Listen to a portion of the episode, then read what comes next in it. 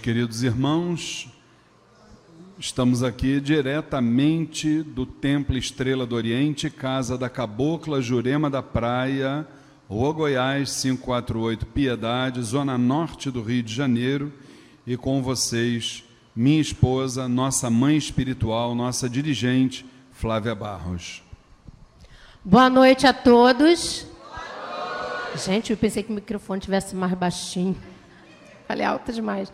Mas, de qualquer maneira, valeu, né? Boa noite a todos. Sejam bem-vindos à casa da Cabocla Jeremia da Praia para mais um dia abençoado, né, gente? Hoje, com a presença do nosso irmão Robson Pinheiro. É um prazer recebê-lo aqui na nossa casa e que nós possamos ter um dia, uma noite abençoada com essa energia maravilhosa desse irmão e a de vocês também. Tá bom? Que a espiritualidade de luz possa se fazer presente sobre todos nós no dia de hoje. Que assim seja e assim será hoje e todos os dias. Graças a Deus, graças a Deus, graças a Deus.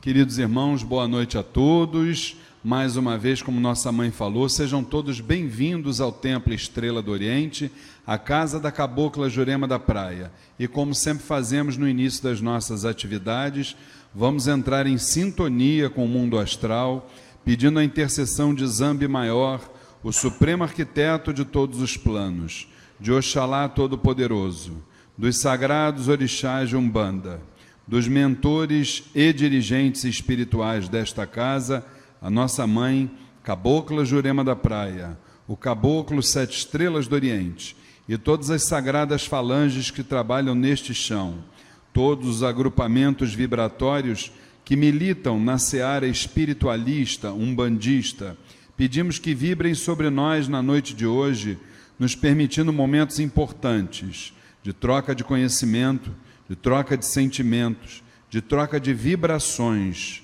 sempre pautados dentro de um respeito, de uma tolerância, de um amor fraterno e que a partir de todas estas iniciativas possamos dar prosseguimento na longa estrada que é a senda através da qual um dia todos nós chegaremos aos pés do amantíssimo Pai. E que esse divino mestre nos permita dar por iniciada mais uma atividade doutrinária, espiritualista, aqui no Templo Estrela do Oriente. Que o Pai permita que assim seja, graças a Deus, graças a Deus, graças a Deus. Então, fica aqui registrado através da fanpage facebook.com barra Templo Estrela do Oriente. Quem vai falar sobre a nossa atividade de hoje é o nosso querido irmão, que também é uma grande referência dentro do espiritualismo em geral. Eu estou falando do meu querido irmão Marcos Leão. Vamos bater palma para o Marcos, gente?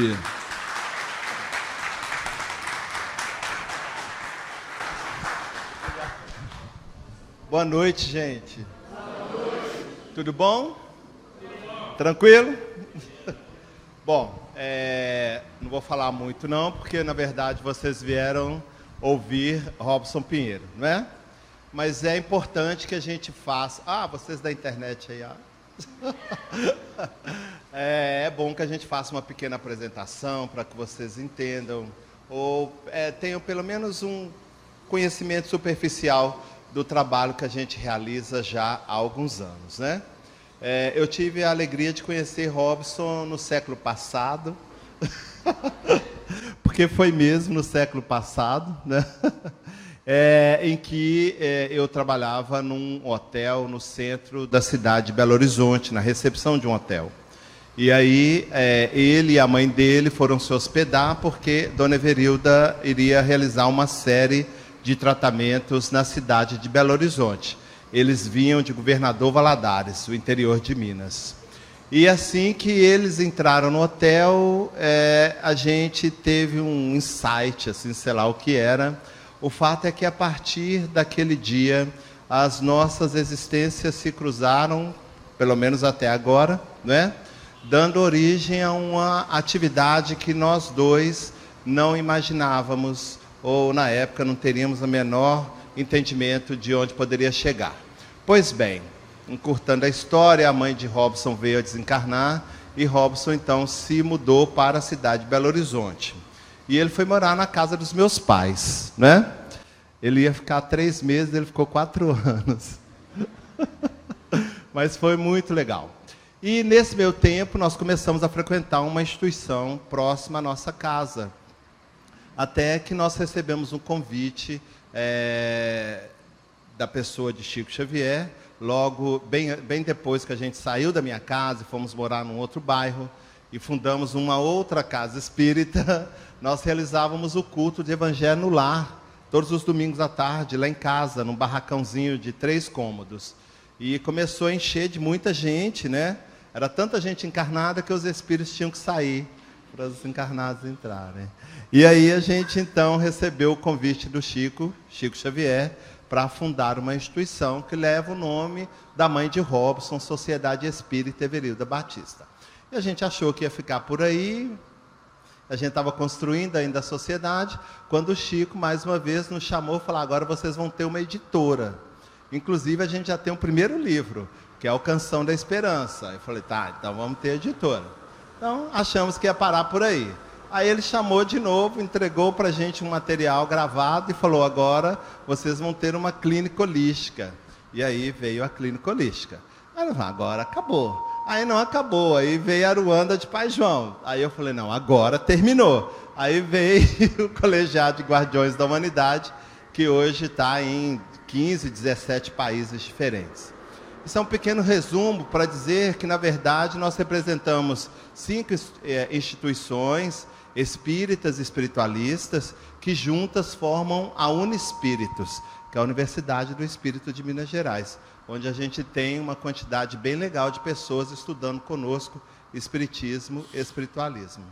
Falar de Robson é, é sempre uma alegria, porque eu, é, nós vivemos e ainda hoje uma história bem legal e eu não sei se isso vai pela eternidade, mas eu falo com ele se isso é bom ou ruim para ele, eu nunca sei. mas até esse momento tem dado frutos e frutos é, prazerosos, gostosos, amigos, né? pessoas como vocês que saem dos seus lados, do seu trabalho, para ouvir o que a gente tem a dizer. Então, sem mais para o momento, eu vou apresentar para você, chamar aqui Robson Pinheiro, por favor.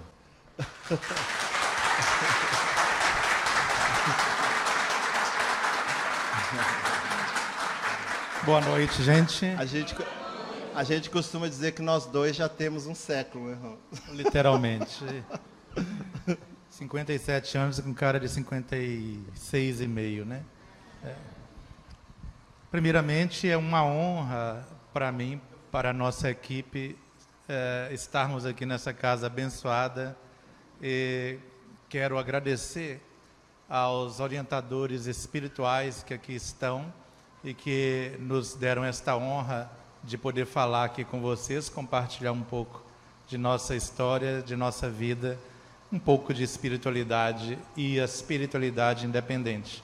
Agradecer à equipe de encarnados, aos médiuns, né, que tão, estão nos assessorando e nos permitem vir aqui também é, dizer que nossa equipe, nós amamos a Umbanda, é, nós amamos os guias da Umbanda, os orixás sagrados da Umbanda, e trabalhamos intensamente para que todos tenham o direito de praticar a espiritualidade conforme o seu coração, conforme a sua própria consciência determinar, sem barreiras, sem preconceitos, sem imposições. E por isso é que a gente está honrado de estar nessa casa, né? Pois bem, nós vamos falar um pouco de espiritualidade independente. E eu gostaria de cumprimentar o pessoal da internet também, que está conectado conosco. Obrigado a todos vocês por estarem ligados aqui no Estrela do Oriente. Num período em que a gente vive hoje, que tanta gente quer dominar todo mundo, as pessoas querem de alguma maneira determinar caminhos e receitas para os outros é, se curarem, para os outros se encontrarem, porque é muito fácil você traçar caminhos para o outro seguir. e receitas para o outro se curar. Falar de uma espiritualidade independente parece até estranho, né? E aí muita gente fala: Poxa, Robson, você não é espírita? Sim, mas eu tenho uma visão que o mestre Allan Kardec tinha. Eu falo que se Kardec estivesse encarnado, ele estaria com certeza dentro das casas de Umbanda e de Candomblé estudando os fenômenos mediúnicos extraordinários e muito desprezados hoje pela sociedade, tanto espiritualistas quanto não, por, é, devido a preconceitos, limitações. É, a gente nem fala que seja errado o outro pensar dessa forma, porque cada um tem a sua limitação e a gente até respeita o direito de cada um pensar desse jeito, né? Vamos ver onde está o computador. É aqui, eu estou tentando passar e não consigo. Ah, você. Isso, por aqui não consegui não. Eu acho que não está funcionando. É, tem um pensamento que eu gosto muito, né, de começar essa fala dizendo que apesar dessas dificuldades que a gente vive nesse século 21, né, quem viveu do século 20 para o 21, né, se a gente for considerar isoladamente, em partes ou na sua totalidade, né, a gente nota que existe um sopro diferente no ar, um sopro de espiritualidade no ar. Tem muita gente que acha que as coisas estão piorando, e eu sou muito otimista, eu acho que estão melhorando cada vez mais. A certa feita que nós fomos visitar o, o lar de Chico Xavier em Uberaba, conversávamos com a dona Domingas, uma saudosa amiga lá da Casa do Cinza, da antiga Casa do Cinza de Uberaba, e ela contava para a gente que naquela época, para se ir para o centro espírita, eles ficavam na esquina escondidos, porque ficava a rádio patrulha com os policiais para impedir o centro de funcionar. E tudo apagado dentro do centro espírita e ficavam mais ou menos igual o espírita de hoje, o espiritualista fica, né? Quando vai na balada, ele tem medo de entrar e os outros ver, ele fica lá rezando lá de fora, só andando devagarzinho assim, né? Aí vai entrando devagar, se alguém falar, o que, que você está fazendo aqui? Estou orando pelas almas. Geralmente é assim que o pessoal disfarça hoje em dia. Ela disse que naquela época, para entrar no centro, lá no cinza, eles tinham que ficar um policiando o outro. Quando a polícia estava despercebida, eles, dois, três entrava, fechava a porta. Mas eu fico pensando que hoje as coisas melhoraram demais, porque naquela época é, havia perseguição. E hoje nós podemos ir nas nossas casas de umbanda, nos terreiros de candomblé, nas casas espíritas, nos templos esotéricos, abertamente, ninguém precisa esconder o que é, esconder a sua fé. Então existe um sopro de espiritualidade que está invadindo o planeta Terra. Quem diria que a nossa própria Constituição começa falando de Deus, a Constituição dos Estados Unidos começa falando de Deus. Então, nós não imaginaríamos que em pleno século XXI isso iria ocorrer se nós pensássemos como viviam os cristãos no primeiro século, que eram levados para os circos romanos e os pais entregavam os filhos, né, as noras entregavam as, as sogras, em troco de um soldo, de um dinheiro, de um dracma, para que eles fossem devorados pelos leões. E hoje nós temos, graças a Deus, esta oportunidade de cultuar a Deus e da forma independente. Ninguém precisa colocar caminhos e mostrar para o outro o que fazer. Imaginemos então que nem mesmo dentro do espiritismo ou da umbanda não existe um único caminho, né? Que fala tem que ser deste jeito. Eu costumo dizer que minha, eu aprecio, eu não entendo de umbanda, tá gente? Ao contrário que muita gente pensa, se eu falar alguma coisa errado, equivocado, me perdoem, tá? Muita coisa que eu falo é Pajão de Aruanda que passa para mim, então eu não, não, não me perdoem qualquer deslize nesse sentido. Mas uma das coisas que eu acho bonito na Umbanda, e eu já fui em várias casas de Umbanda fazer palestra, é que eu falo, não existe só uma banda, são várias bandas. E isso eu acho bonito, porque cada um pode fazer do jeito que o coração é determinado, do jeito que os guias determinarem, de acordo com o público que os guias vão determinando a necessidade desse trabalho ou daquele. Isso eu acho belíssimo. Você não tem uma forma, não tem alguma coisa para formatar a pessoa, a cabeça da pessoa. E vem aí essa beleza que é esse Brasil nosso, né? Principalmente no Brasil, eu costumo dizer, a gente estava uma semana atrás em Salvador, né? E eu falo assim que para o desespero dos espíritas ortodoxos, aí eu posso falar mal porque é né, da banda de cá. aí eu falo assim, para o desespero, o espiritismo veio para o Brasil e nasceu num lugar em Salvador, terra de Orixá, e num bairro chamado Terreiro de Bom Jesus. Olha, você imagina, para quebrar o preconceito, justamente, no lugar chamado Terreiro de Bom Jesus. Ou seja, tem que nascer sem preconceito, uma busca de espiritualidade independente.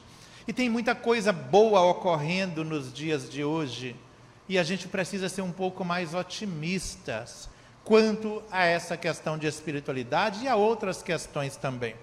Eu falo que nunca se falou tanto o nome de Jesus quanto se fala no dia de hoje. Que seja na interpretação de cada um. Mas basta você ir numa praça pública e você vai ver os nossos amigos evangélicos falando de Jesus abertamente. Você liga a televisão e você vai ver na televisão falando através das novelas de reencarnação, de orixá, de espírito. Então não há como proibir mais a questão da espiritualidade. Ela há de ser independente de qualquer jeito. Olha que é só preciso de independência nisso aqui. Eu acho que não está funcionando. Eu vou Será que você pode encaixar mais aí para ver? Ah, funcionou. Oh, glória a Deus. Isso é da época que eu era evangélico, tá, gente? De vez em quando eu solto um glória aqui, é disso, mas eu falo saravá também, tá? Nasce, então, um novo conceito de espiritualidade hoje, que é uma espiritualidade em que a gente não é, determina para o outro o que ele tem que fazer. Eu me lembro muito bem é, um dos, é, o Marcos citou o nome aqui, falou barracão. Eu não sei se aqui. Barracão, acho que aqui é, é de candomblé, tá? Em, Minas é outra coisa. Lá a gente chama de barracão, em São Paulo de edícula, né? aquelas casinhas pequenas de dois, três cômodos que ficam nos fundos assim. Eu me lembro de uma vez que Pai João de Aruanda, de maneira muito incomum, por exemplo, eu não tenho muita, é, é, não tenho histórico com rituais porque eu fui evangélico antes. Né? E Pai João apareceu na nossa vida muito depois. Então, aí uma vez o Marcos detestava falar em preto velho, que ele falou assim: em mim só desce nórdico idoso dos olhos azuis. Aí eu falei assim: você ainda vai pagar essa língua, viu? Ou então você volta para o Pelourinho e para Chibata. Né? E meu pai brincava com ele falava assim: olha, cuidado, que a Lei Áurea foi escrita a lápis. Ela pode ser desmanchada a qualquer hora e você volta para o outro lado. De uma maneira brincalhona que a gente falava. E uma vez, pai João de Aruanda passou uma receita muito incomum para os padrões que nós estávamos habituados naquela época. Digamos que a gente era um pouco formatado, estava derrubando as, ba as barreiras e as cercas naquela época, né? Aí, uma pessoa que havia nos procurado na casa espírita e Pajão passou é, que ela devia tomar um banho de rosas brancas. Mas não era qualquer rosa branca. Ela deveria buscar as rosas num determinado local, em determinado horário. Essa pessoa tinha que tomar. E aí, na verdade, foi para o esposo dessa moça. E ele, muito preconceituoso, como que eu vou fazer isso? Você vai fazer o seguinte: você tem que colher as rosas brancas por volta de uma hora da manhã. Olha que coisa incomum. E aí, depois de muito tempo, nós vamos entender, Pai João. Mas como que você vai colher uma hora da manhã? É, tem nesse local, ele tinha que colher. Prepara o banho, você vai passar as mãos nas rosas e tudo, prepara, faz uma oração. Daí uma hora e pouco que você terminou, que ela fica descansada, você toma um banho de asseio e vem com as rosas, com um banho de rosa, tira as rosas de cima e joga o banho. Mas você vai pegar as pétalas às três horas da manhã, e você vai em tal lugar para jogar as pétalas de rosas. Aí o cara chegou para mim e falou assim, pai João passou isso, eu falei assim, que coisa estranha, não faz não, que esse velho ainda está um pouco caduco. É, vou, vou saber dele. Lá a gente sempre conversa com os espíritos de uma maneira muito amigável, assim, brincando mesmo.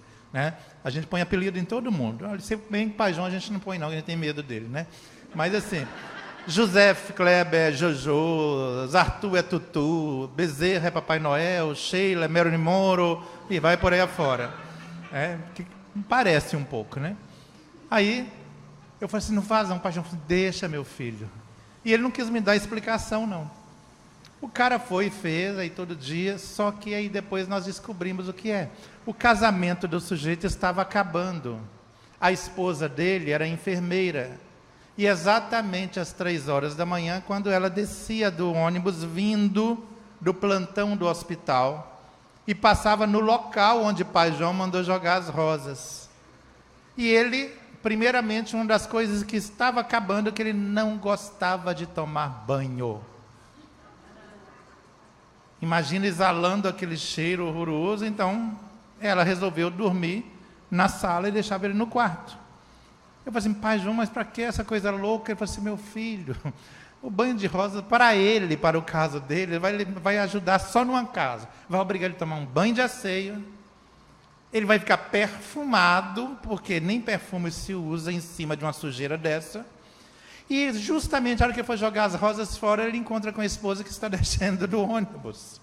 E os dois virão conversando de lá até chegar na casa dele, vai demorar umas oito quadras. E ela vai notar que ele tomou banho e tal, e você imagina o que vai dar a situação. Voltaram a namorar de novo.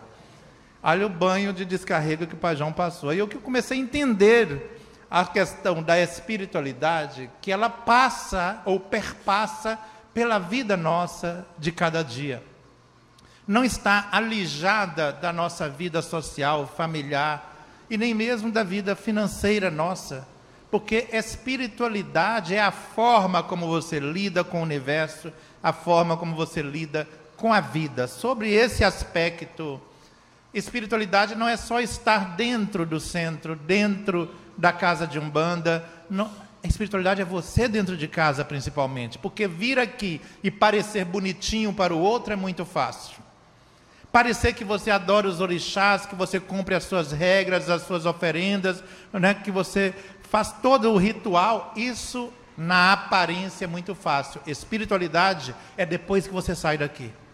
E você vai mostrar no seu dia a dia quem que você é. Lá dentro da sua casa, lá no seu trabalho, junto das pessoas que você não conhece. Espiritualidade é o jeito que você vai tratar o porteiro, o garçom, o jeito que você vai tratar a pessoa que está no elevador. Aí você vai saber se o que você faz aqui dentro é genuíno ou é só para você fugir de alguma coisa, porque nós muitas vezes fugimos de certas situações na vida, nos abrigando dentro da casa de umbanda, no meio dos rituais, vestimos uma roupa branca, mas lá dentro lá de casa é que vai provar a teoria que você diz aqui. Espiritualidade é o dia a dia, né? Pai João fala conosco que quem serve, quem realiza, quem faz, é mais valioso do que aquele que reza, que promete e que nada faz. Então, quem realiza na sua vida o conceito que aprendeu aqui, com os guias, quem realiza no seu dia a dia os ensinamentos que os orientadores espirituais deram através do pai e da mãe espiritual, se você realiza isso na sua vida, isso é espiritualidade. Se você só ouve aqui e lá fora é outra coisa, não é espiritualidade. Talvez seja religiosidade.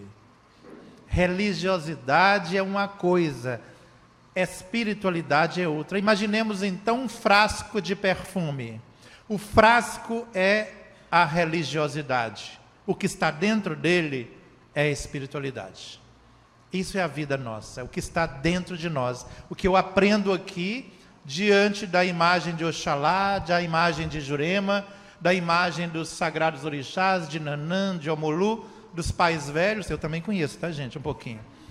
Tá? Não mais do que isso. Não me aperta não, porque aí eu, como dizem em Minas, vou cair do cavalo. Tá? Mas é o que a gente aprende deles está dentro de nós.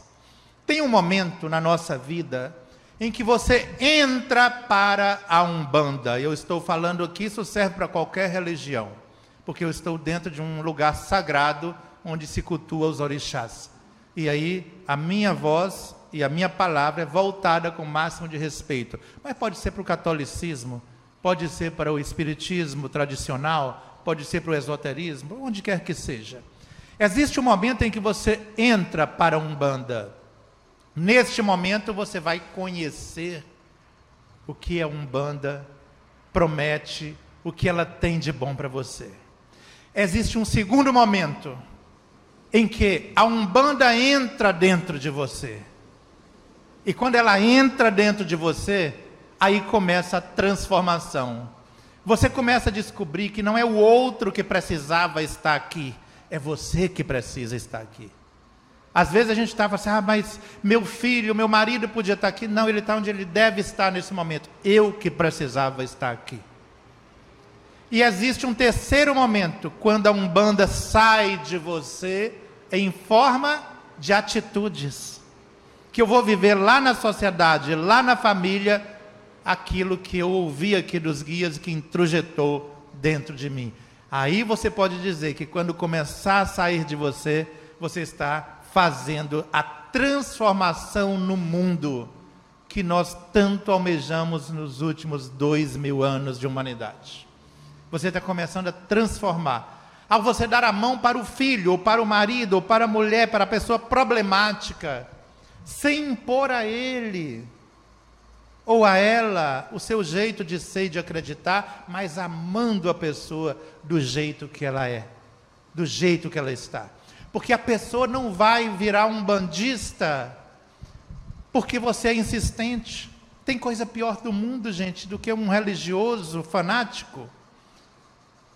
Eu vou falar mal de alguém aqui agora. Imagina você estar tá num domingo de manhã, dormindo na sua casa e bate as testemunhas de Jeová ninguém merece. Agora imagina se batesse um bandista com um galinho de Guiné na sua casa de manhã.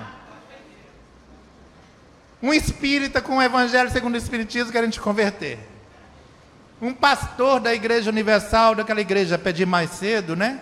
Pequenas igrejas, grandes negócios, batendo na sua pedindo dízimo. Gente, eu falo assim porque eu já fui evangélico, tá? Então estou falando de causa própria mesmo, assim. Ninguém aguenta gente fanático. Então você precisa muitas vezes respeitar o outro porque ele não tem o conhecimento e nem tem o histórico que você teve para chegar a conclusões que você chegou, as convicções que você tem. Isto é espiritualidade. Entender o outro até no caminho errado dele. É o momento dele. Se você forçar muito uma fruta para amadurecer com carbureto, com qualquer outra coisa, com impacto, hoje já não usa mais carbureto, coloca num refrigerador, esfria, abaixa de zero, depois esquenta, ela amadurece de um dia para o outro, mas não tem sabor, não tem suculência. Vocês já viram aquelas bananas que você compra e fala assim, gente, perdeu o sabor, não tem o sabor de antigamente, é porque foi amadurecido fora de época, forçado. Reconhecer que o outro está no caminho que ele dá conta. Isso é espiritualidade. Lógico que a gente, e a gente conhece um pouco de espiritualidade, você não deixa de acender uma velhinha para o orixá da pessoa, né? Dá um empurrãozinho, não faz mal a ninguém. Pedir não faz mal a ninguém. A gente não vai forçar ninguém. Mas olha, Deus sabe o tanto de joelho que a gente ajoelha, né, para pedir, e tantas vezes que está meia-noite, você está ali firmando para a pessoa, pedindo a nossa cabocla Jurema para toca no coração dessa pessoa, porque eu gosto demais e eu acho que está na hora dela acordar. Mas você não vai forçar, você vai vibrar. E aí a gente tem que ter um cuidado na questão de espiritualidade, porque nós somos especialistas numa coisa. Nós espiritualistas nos especializamos em autodestruição. Ninguém precisa ter obsessor. Gente, o obsessor aposentou. Sabe por quê? A gente destrói a própria vida e joga a culpa nele. A gente se especializou em auto-boicote.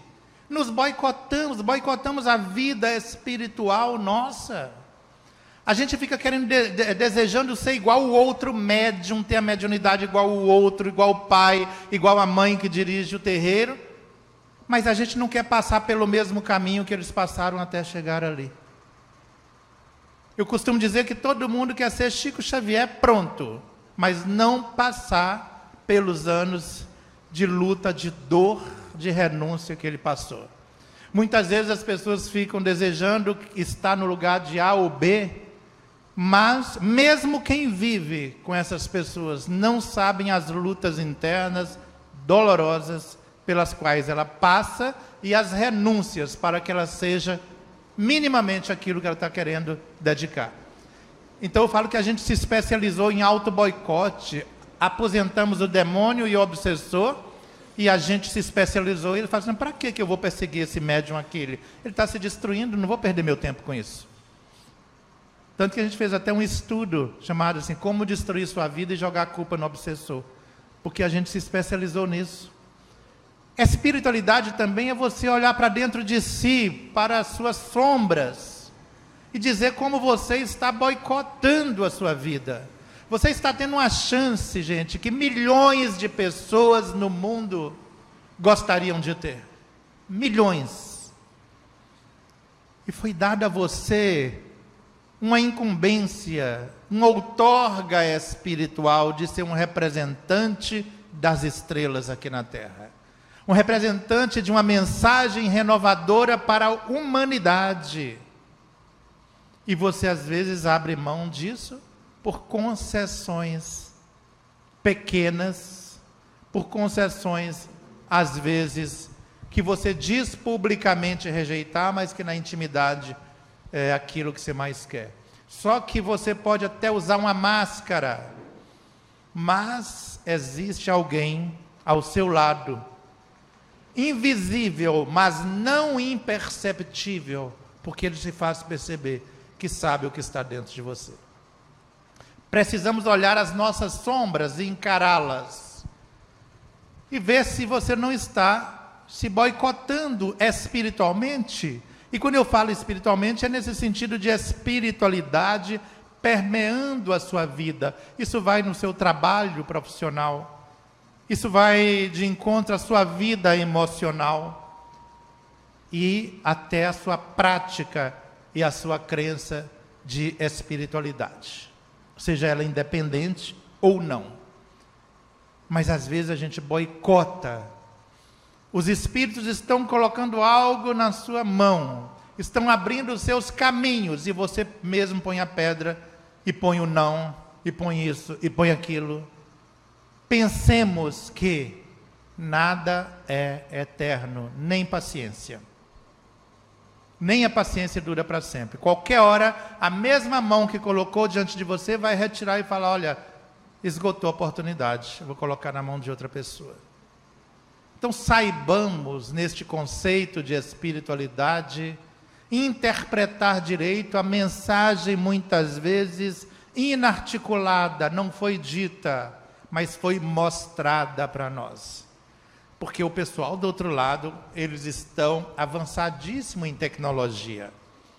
Os espíritos estão avançadíssimos. Agora eles não dão um sinal assim para você pensar, não. Eles colocam uma banda inteira tocando, uma mão fazendo assim. É para ali. Não me interpretem mal, tá? Não, isso não é no sentido político. Mas imagina uma mão imensa falando assim: é ali que você tem que andar.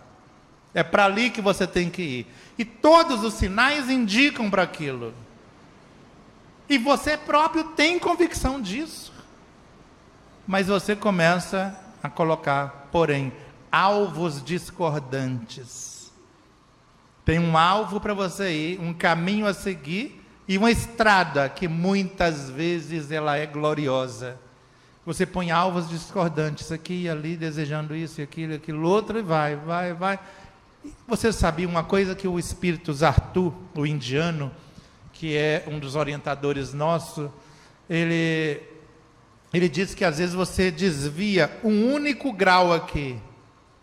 Daqui um ano você tem um universo de distância de onde você estava. Se você traçar uma linha reta e desviou um grau, muito difícil você fazer essa linha se encontrar novamente, talvez no universo paralelo. Então pensemos muitas vezes que a espiritualidade também é nós encontrarmos Deus no lugar certo, que é no nosso coração, dentro de nós. Tem uma história que eu gosto de compartilhar, diz que certa vez Deus, o Criador, ele quis tirar férias, porque estava cansado de tanto petitório. Todo mundo pede, pede, pede, pede, pede, em todas as latitudes. E aí ele falou assim: Eu estou cansado do homem na terra. E eu quero tirar férias. Mas ele não sabia onde tirar e chamou a corte de anjos, de santos, para dar a opinião que ele deveria fazer, onde ele se esconderia do homem. E um dos anjos lá de trás falou assim: Ah, Senhor, tem um lugar que o Senhor pode se esconder. Entre dentro de um submarino, vai para o fundo, para os lugares abissais do oceano. Ele falou assim: Mas o homem vai me encontrar lá, porque ele criou o próprio submarino, batiscafo e outros tipos de naves que vão singrando os mares e vai me encontrar. O outro falou assim: Mas já sei um lugar, o senhor podia se esconder na lua. Mas o homem já vai na lua, chega até Marte. Tem gente, uma doida aí, que fala até dos anéis de Saturno na música dela, então não adianta eu ir para lá, porque o homem já chegou lá em breve. E aí cada um dava uma ideia, e foi o céu esvaziando, a corte eterna esvaziando, e ficou aquele anjinho né, que é um fiote de anjo, nem avô ainda, estava varrendo o céu. E diga-se de passagem, os orixás estavam lá. E aí, esse anjinho, que ainda não avoa, estava varrendo o céu, tirando a sujeira que os outros anjos deixam, né? Papelzinho de bala, copinho de papel que joga para lá e para cá, e estava acabando com a ecologia celeste. Aí esse anjinho falou, parou, Assim, Senhor, e Deus do outro lado coçando as barbas. Eu sei um lugar onde o Senhor pode se esconder e o homem não vai te encontrar. E aí o Senhor pode descansar eternamente aí. E Deus pensou, mas como que um anjo tão simples pode saber coisas tão profundas? Ele falou assim, só tem um lugar que ele não te procura. Esconda-se dentro do coração dele.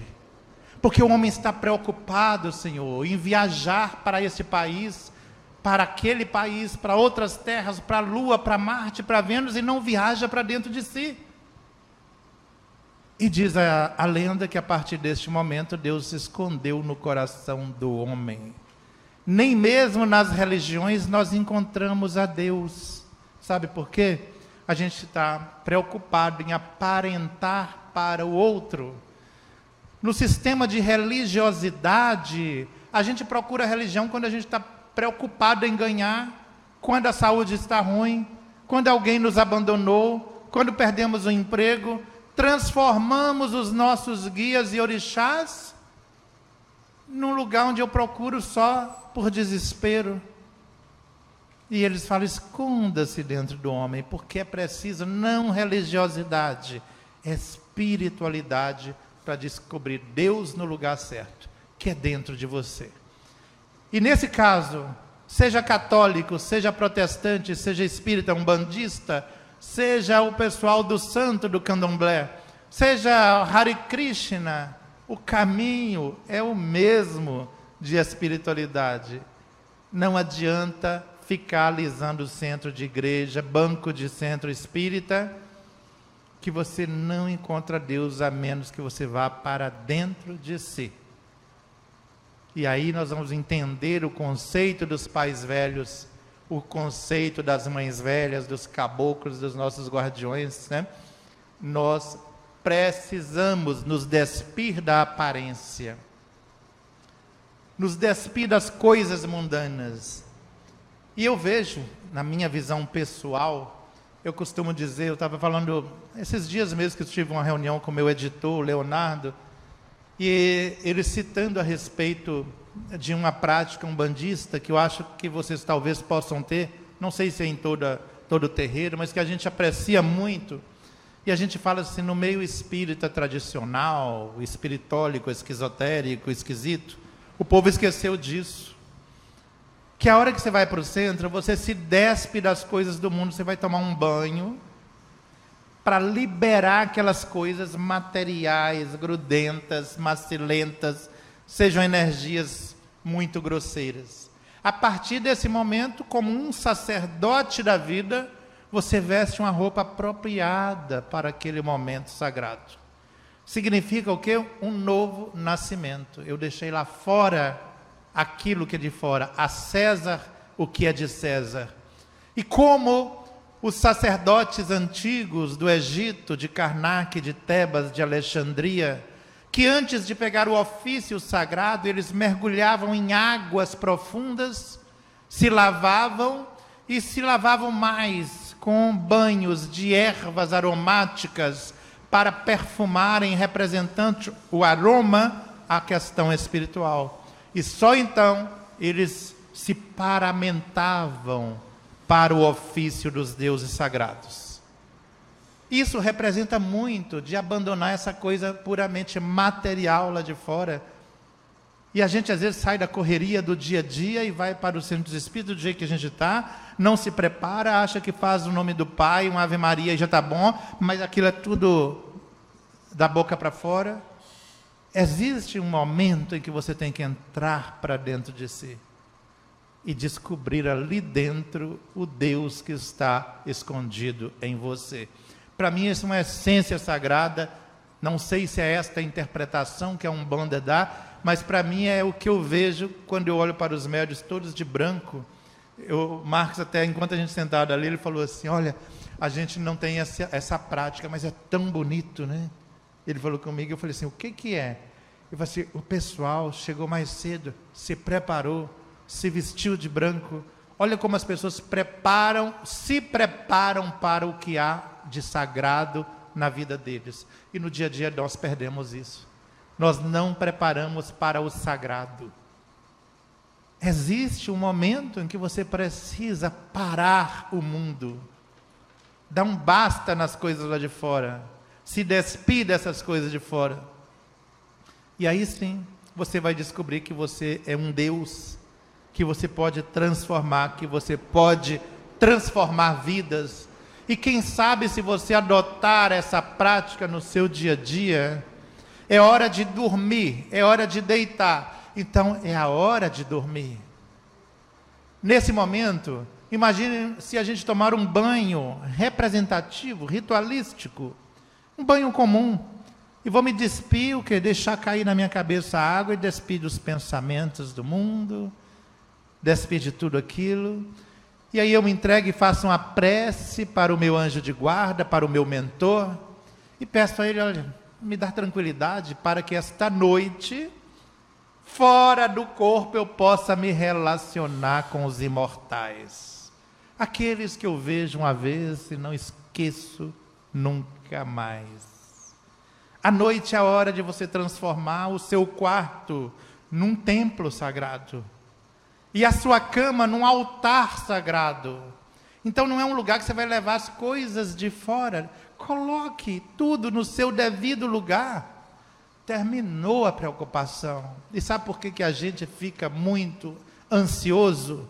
Que a gente troca as coisas de lugar e misturamos tudo e não determinamos o limite. Eu vou para a cama e transformo o travesseiro em psicólogo. E fico chorando mágoas e pensando a noite inteira e fazendo isso. Aí você não dorme, não dorme, não dorme. Levanta, toma um litro, dois litros de chá e continua não dormindo porque você não despiu do pensamento e você não colocou a coisa no compartimento certo e não respeitou que ali é o seu lugar de descanso. A gente precisa reorganizar mental e emocionalmente, colocar as coisas no devido lugar. Isto é espiritualidade na prática do seu dia a dia. Na sua prática. Tem horas que você não dá conta das coisas, põe num compartimento, não existe lá no computador uma pasta? Coloque na pasta e fala: Senhor, na próxima encarnação resolvo isso. Não dou conta. Eu já fiz isso com muita coisa da minha vida. Na próxima encarnação, eu desculpe, eu não dou conta. O Marcos é um que eu coloquei para a próxima encarnação. Toda hora ele fala assim: sua mãe mandou cuidar de você. Eu falei assim: minha senhora deve estar revolvendo no túmulo essa hora de raiva, porque não foi isso que ela quis dizer. Aí eu falei assim: olha, não dou conta, senhor, na próxima vida eu pego de volta. Aí corre o risco de ser da mesma idade, né? Então aí é pior ainda, né? Mas eu, eu quero voltar antes. Tem hora que a gente não dá conta. E é espiritualidade você reconhecer. Eu não tenho que carregar o peso do outro nas minhas costas. Eu não tenho que carregar o peso da responsabilidade da vida do outro. A vida do outro pertence ao outro. Se livra do peso, joga fora, vai para o mar que é bom, mas não é seu. Faz igual na época que eu era evangélico, sai de dois em dois para não causar tumulto. Assim que a gente expulsava. E o encosto saía direitinho, de dois em dois, assim que ele tinha medo. Hoje o encosto às vezes está dentro de casa. É o parente que vem passar quatro meses e passa quatro anos. É encosto. Tem um remédio, tem um ebó que funciona maravilhoso para isso. Eu acho que os guias não ensinaram.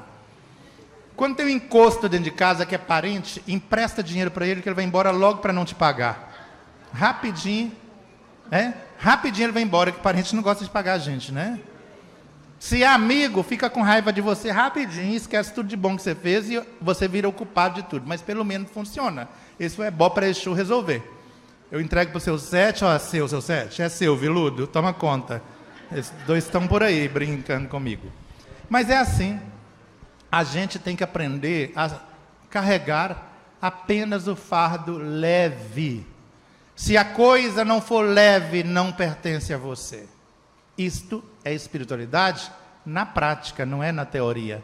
Porque não adianta eu querer ficar o tempo inteiro pregando coisas bonitinhas na teoria e não fazer nada.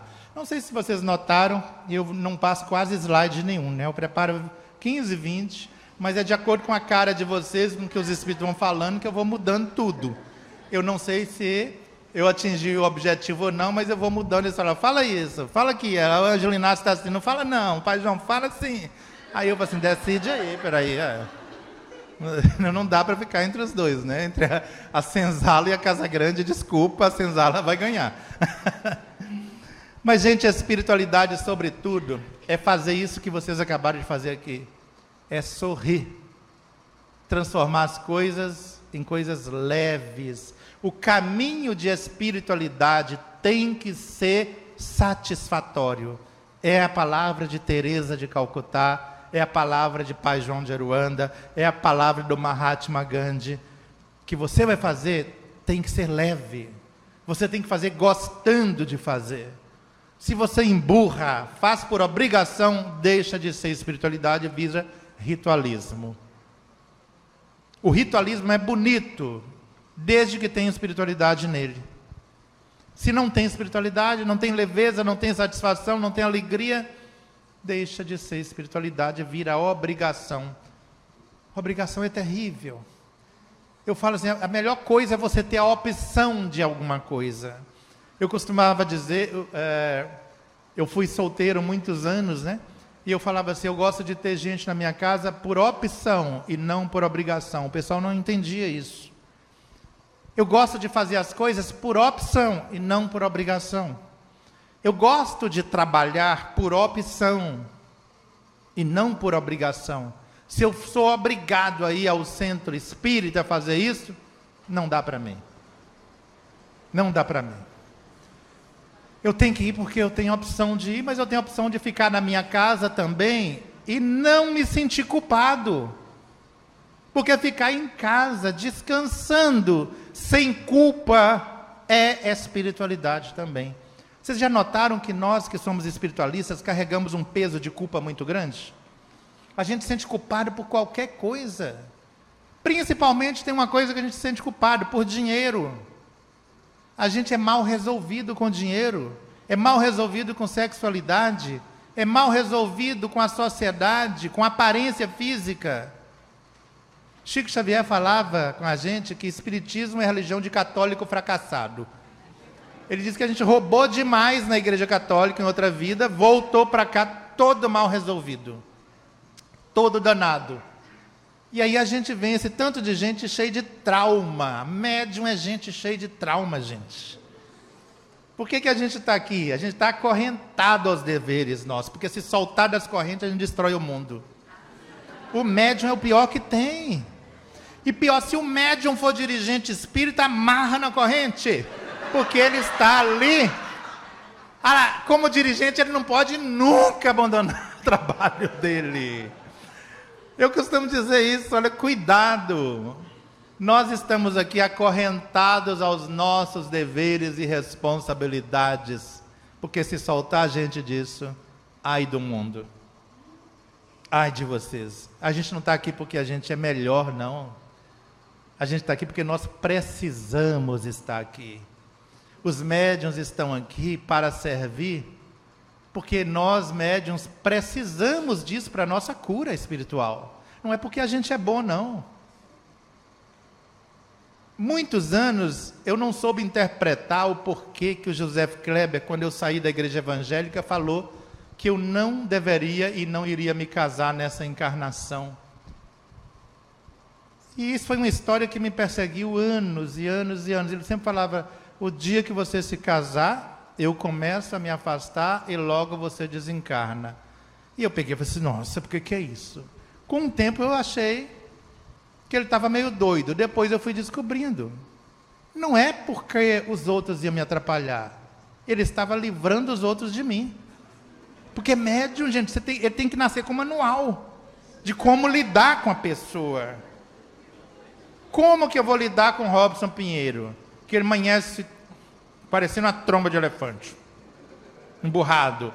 O que, que é? Até se adivinhar o que está na cabeça dele, já passou um ano, você não sabe o que, que ele está emburrado. Depois se pergunta para ele, ele também não sabe. Porque o médium tem um reflexo das questões do outro lado que reflete no dia a dia. Lidar com o médium dentro de casa, gente, é uma coisa louca, principalmente se a família não é médium, não é espírita, não é espiritualista. Imagina quando eu era evangélico, então, e via os espíritos. É aquela coisa, sai de dois em dois para não causar confusão, porque a gente não dá conta. Nós estamos aqui envolvidos com espiritualidade e falando de uma espiritualidade independente, porque nós precisamos disso. Não é porque vocês precisam.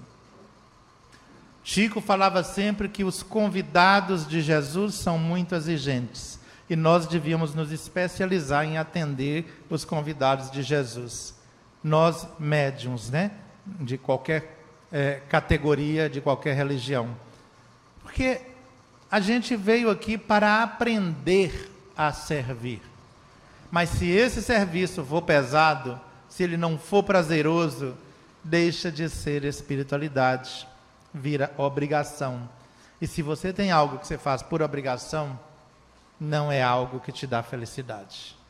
E eu tenho certeza que não é o caso aqui, porque pelo menos o sorriso que eu estou vendo no pessoal aqui, a menos que eles riem de gente desembestada, de médio mineiro, todo mineiro é meio desembestado assim. Dizem que tinha uma, uma igreja lá que entrou um ladrão na igreja e roubou o dinheirinho lá do gasofilácio. O padre, nos fundos, na igreja paroquial, estava olhando, levantou assustado com barulho na igreja, e foi pé ante pé, tudo escuro. E ele gritou assim: Quem está aí? O padre era mineiro. Aí uma voz lá de dentro da igreja, escondida lá, falou assim: Nós é anjo. E o padre falou: A voa que eu quero ver. Ele falou assim: Nós é fiote. Fiote não avoa. Nós aqui, os médiums, somos fiote. Ninguém tem asa. Então não esperem dos médiums. Não esperem dos dirigentes uma espiritualidade que vocês não têm, que a gente é aprendiz também. A gente tem dia que não está bem, porque a gente é humano. Estamos nas nossas lutas dolorosas e às vezes a gente sorri de raiva. Não é porque você vai, mas você está ótimo. E Deus sabe a fera e o demônio que está no seu estômago. Então não espere de nós algo que a gente não pode dar. Não espere dessa turma algo que não é o momento deles. Estamos aprendendo também, somos aprendizes.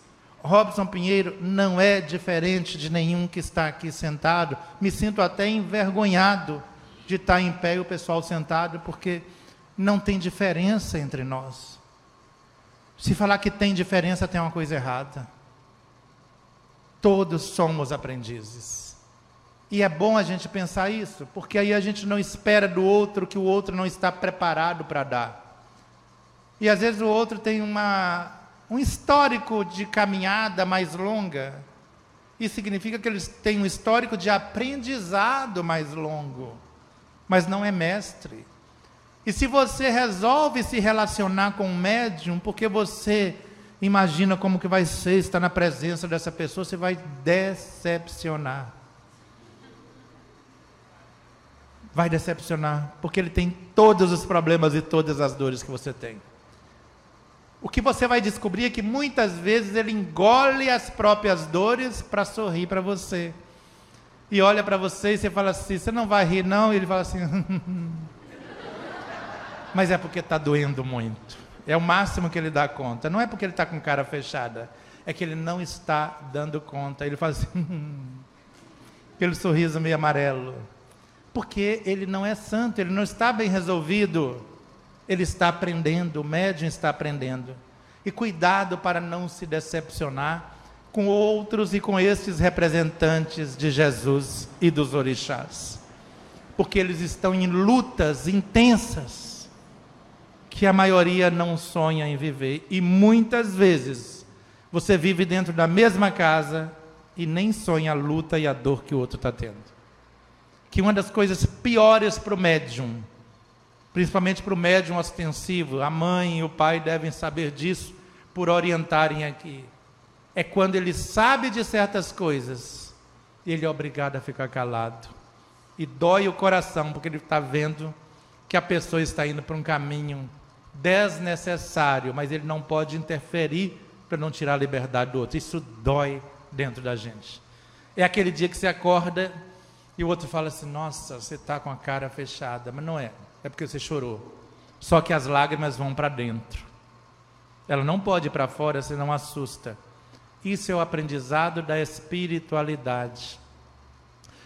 Estou falando isso porque muitas vezes nós falamos de espiritualidade para o outro esquecemos que nós estamos neste caminho. Neste momento que a gente está encerrando aqui a nossa fala, eu quero pedir desculpas se eu abusei do tempo e das palavras, se ofendi alguém na maneira de falar. Mas eu gostaria de, nesse momento, encerrar é, com a música, se vocês me permitirem, que é uma música em forma de oração. E essa música, ao mesmo tempo que a oração, é uma maneira de nos conectarmos. Nesse momento que o mundo está tão turbulento, que o mundo está tão necessitado de Deus e de Jesus e dos guias e da sua paz. Vem, Jesus, divino amigo, vem trazer a sua paz. Só tu és o nosso abrigo, que venturas mil nos traz. Vem, ó meigo Nazareno, este mundo consolar. Vem com teu olhar sereno. Toda a terra iluminar, afastai do mundo a guerra, o chacal devorador que destrói tudo na terra espalhando luto e dor, há gemidos de aflição, já não há mais primaveras, Criancinhas pedem pão, homens lutam como feras. Vem, Senhor, vem reflorir os caminhos. Vem, Senhor, vem consolar corações, exterminar a dor e fazer calar os canhões. Vem, Senhor, com seu amor tão profundo, iluminar consciências e fazer feliz o mundo. Que Deus permaneça conosco. Obrigado, senhores. Obrigado, senhoras. Obrigado aos nossos guias e orixás. Boa noite.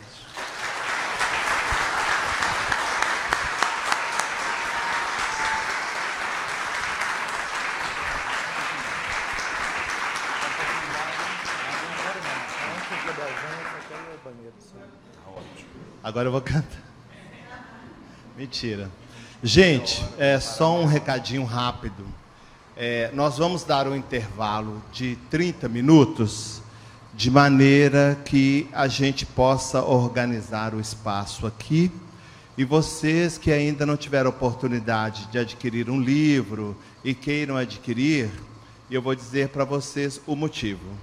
É, a espiritualidade, ela sempre nos presenteia com alguns agrados, né, uns afagos. E em alguns momentos, quando a gente avisa previamente, eles então é, propõem a estabelecer essa parceria. Então, através da mediunidade do Robson e através da minha mediunidade, os espíritos irão desenhar nos livros que vocês adquiriram.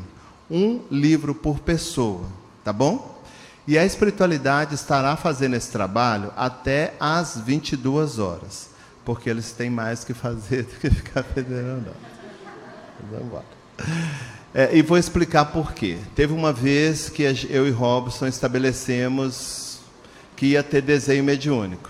Aí arrumamos as coisas todas, assentamos, fechamos os olhos e cadê os espíritos? Nada, ninguém. E aí, depois de um tempo, eles falaram: vocês acham que a gente está à disposição de vocês, que a gente não tem mais nada para fazer do que ficar. Então, estabeleça uma relação de disciplina: horário para começar, horário para terminar. Marcão, mas se não der para desenhar no meu livro, né?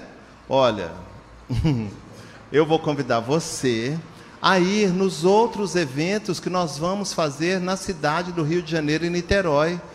Robson e eu vamos ficar aqui nove dias.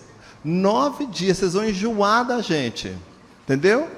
E se vocês quiserem saber mais informações, entrem no site do Robson ou vão lá na livraria que a gente vai informar para vocês direitinho, tá? Então a gente tem 30 minutos. Quem quiser ir na livraria comprar o seu livro, podem permanecer sentados, quem não for, porque a gente vai organizar tudo direitinho e até às 22 horas a espiritualidade vai estar conosco ostensivamente, porque o tempo inteiro ela está aqui. Querido, é, só queríamos passar um recado para os irmãos que aqui estão, mãe.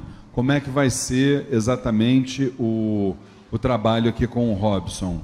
É, na verdade, nós vamos ter um intervalo de 30 minutos. Depois vocês vão voltar para o lugar de vocês, que a nossa irmã que Elaine, Elaine, Elaine vai chamar por fileira, tá? Então a gente não vai fazer fila, tá? É por fileira. Então terminou o lanche de vocês ou de ficar lá fora alguma coisa, vocês sentem no mesmo lugar para que vocês possam ir entrando, tá bom? E os médiums vão ocupar as cadeiras que estiverem vazias, caso queiram é, ter também oportunidade de receber essa psicopictografia. Psi, como é que é o nome? Psicopictografia. É até difícil de falar, né, gente? Então, ó, estão todos liberados. Quem quiser tomar um café, nossa cantina está funcionando.